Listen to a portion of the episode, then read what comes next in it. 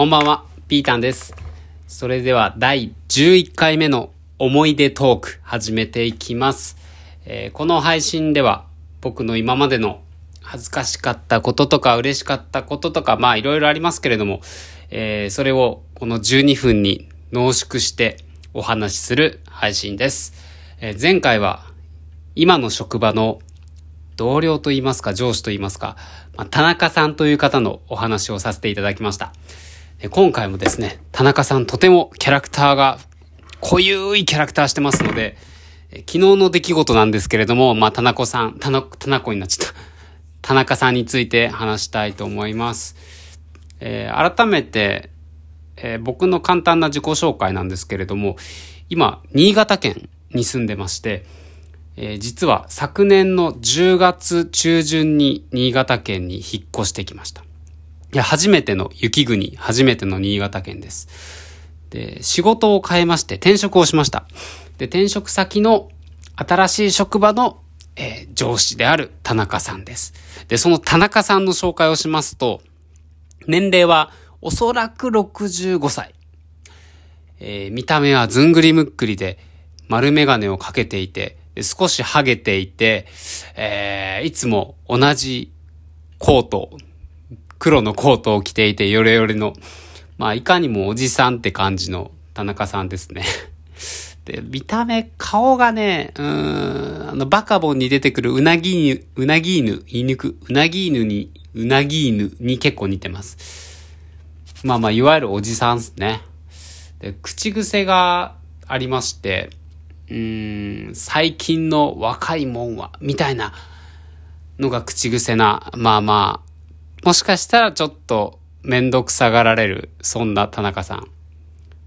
で、最近言われたのが、最近の若いもんはこう、スマホでピピって調べて、それで分かった気になって、全然本当は理解できてない、何もできないんだみたいなことを、まあ、言われましたね。まあ、僕がその最近の若者ってことを分かった上で言ってるのかどうか分かんないんですけれども、まあそういうおじさんです。で、今日も一緒に仕事しまして、えー、田中さんの運転で移動してました。でね、やっぱ、こう、田中節っていうんすか。もう結構すごいんですよね、車の中でも。で、新潟に住んでますんで、あの、今ニュースでご覧になってる方も、お耳に入れている方もいらっしゃると思うんですけれども、雪がすごいです、ほんと。で、僕初めての新潟で、この20年とか30年に一度の降雪を、雪を味わってます。まあ、運がいいと思うようにしてるんですけど、まあまあ、とてもすごいです、本当に。で、雪道、もちろん雪道ですね。まあ、除雪車は入ってるんですけど、まあ、雪道の運転になります。で、まあ、その中で、こう、雪に関する、雪道に関する田中節が、こう、炸裂してるんですけど、まあ、例えば、雪道はな、戦場なんだと。ほうほうほうほう。雪っていう戦場で、あ、雪道は戦争なんだってことです。戦争。で、雪っていう戦場で、こう自分の馬である車の状況をしっかり理解して、まあ対向車っていう対戦相手、戦相手とこう戦い抜く。だから、雪道は戦争なんだ、は？って感じなんですけど、もう全然わけわかんなかったんですけど、まあまあ、まあとりあえず、まあ、雪道は気をつけて運転しろってことなのかな。まあよくわかんないですけど、まあまあこんな感じで、まあ車内も、もうね、もう盛り上がりに盛り上がってましたよ。もう田中節が炸裂してね、あ、ダメだな、あの車は、あの運転の仕方じゃダメだよ、とか。なんでそこで曲がっちゃうんだよ。あ、そこでアクセル踏んじゃダメだろみたいな。だからダメなんだよな、つって。まあ、田中さん、雪国生活がもう30年超えてますんで、もう30年の思いが詰まった田中節っていうことで、まあまあまあ、まあ、そういう感じでずっと喋ってましたわ。で、あの、ローソンに車を止めることになりまして、で、ローソンに入ろうとした時に、結構ね、雪がまだ残ってたんですよ。除雪ができてなくて。で、ああ、これ、危なそうっすね、とかって僕が声かけたんですけど、いや、まあ、こんぐらいの雪だったら全然平気だよ、つって。で、実際、僕も危ないって思った理由の一つに、車が2台、ローソンの駐車場で動けなくなっちゃってた。そう、動けないっていうのは、雪にタイヤが挟まって、車が挟まって動けなくなっちゃってるんですよ。だからいくらアクセル踏んでも、その場でタイヤが空転するだけです。くるくるくるくるくるって。これ雪道、あ雪国の生活経験したことない人イメージつかないと思うんですけど、ほんと雪ってすごいですよ。もう動けなくなっちゃいますから、車が。で、その車の運転手の人が降りてきて、スコップで、その雪をのけてるわけですよ。で、それを見た田中さんはもうね ああいつら、何やってんだよ、って。ドジだなーって。あの雪かきの仕方じゃ一生抜けるねえぞ、つって。まあいいか、つって。まあまあじゃあ止めるわ、つって。まあさすが田中さんですよ。もう30年住んでますから。もう全然余裕なんですよね。もう僕がもうそこを運転する、駐車するってなればもうブルついて、もう絶対そこには止めないと思って違うとこ行っちゃいますよ。ちょっと遠くても。だって2台動けなくなっちゃってるんですからね。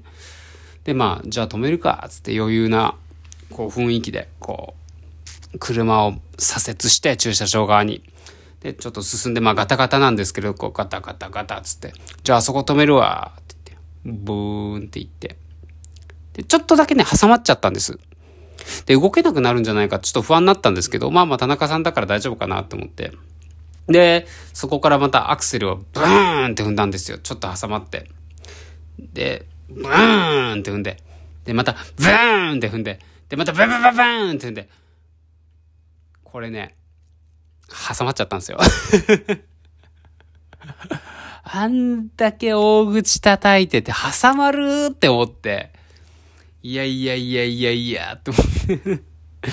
で、その挟まった後に田中さんが、なんて言ったと思います？びっくりしたんですけど、ふぅ、ぱりな。え やっぱりな。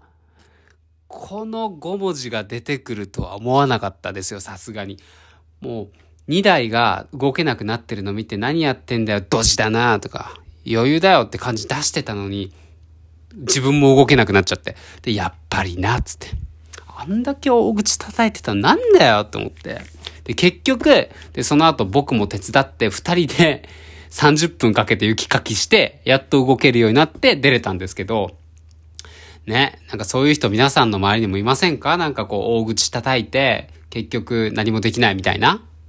まあ、何もできないっていうのはちょっと言い過ぎかもしれないですけど、へーつってね、僕もちょっと、まあ、イラついてたんですけど、なんかね、この感じ、経験したことあるなーっていうのがこう、頭の中でもやもやしていて、あっって思い出したんですけど、小学校2年生の時に、体育の時間で、あの、ドッジボールをしていたんですよね。ドッジボール。皆さんもやってたと思うんですけれども、で、僕が、確か最初、あの、外に出て、で、いつでもいいから自分の好きなタイミングで自軍に入る、自分のコートに入るっていうそういう役割だったんですよ。あの、最初から、こう、自分のコートの中にいるんじゃなくてね。で、こう、味方が劣勢になってきて、そろそろ人の補充があった方がいいなって思って。で、僕入って。で、チームがまあ10対10 10人対10人ぐらいだって、で、僕らのチームが、確かあと4人とか。で、向こうが8人ぐらいいたんですよ。2倍の差。なんで、そろそろ人が入った方がいいかなって思って、で、入って。で、僕、意気揚々と、えい、ヒーロー入ってきたぞーつって、任せろーつって、まあ、小学校2年生なんですけどね。任せろ行くぞーってこう、行くぞーってこう、手振り上げてた瞬間に、えー、僕のおけつに相手からボールがドーンって当たって、えアウトみたいな。この経験をね、思い出しまして、ほんと恥ずかしかったですよ、あれ。あの、大口叩いて、一瞬でダメになる。あ、田中さんもこの感じを味わってるんだ、今って思うと、なんかね、ムカついてたんですけど、田中さんが可愛く見えてきちゃって。なんか、さっきまでは、こう、大口叩いてるじじいが、え？何もできねえじゃねえか、みたいなぐらい、まあ極端な話ですけど思ってたんですけど、なんか急にこう、まあ、小学校2年生のこう同級生に見えてきちゃって。まちょっとハゲてるし、デブだけど。で、なんかね、可愛く見えてきちゃったんですよね、田中さんが。65歳だけど。なんかなこう、こう視点を変えるとね、そういう風に嫌なものもよく見えちゃうっていうことあるんだなとそう思いました、本当だからもうこれからはね、もう小学校2年生の、こう自分自身が、こう自分自身が小学校2年生の時に戻って田中さんと接すればちょうどいいんじゃないかって思ってまして。で、まあこれからもね、あの、ずっと田中さんとは仕事していくんで、まあ、田中さんから何を言われたとしても、あ、小学校2年生の子が何か言ってきてんなってこう、言ってきてると思えばね、こう楽にやっていけるのかなって、なんかそう思いましたね。なんかもう人生メソッドみたいなのを今日学びました。田中さんから。うん。いやー。やっぱ、そんなこんなでなんかオチがあるようでないような話だったんですけれども。まあ、結局まあその後田中さんからはまあ、お昼ご飯もね、おごってもらって、僕はもうハッピーだったんで、まあ、これからも私の愛すべき上司、愛すべき同級生の田中さんと楽しく和気あいあいとやっていきたいなと思っております。まあ、それではまた、え田中さんについてエピソードがあればお話ししたいと思います。それではありがとうございました。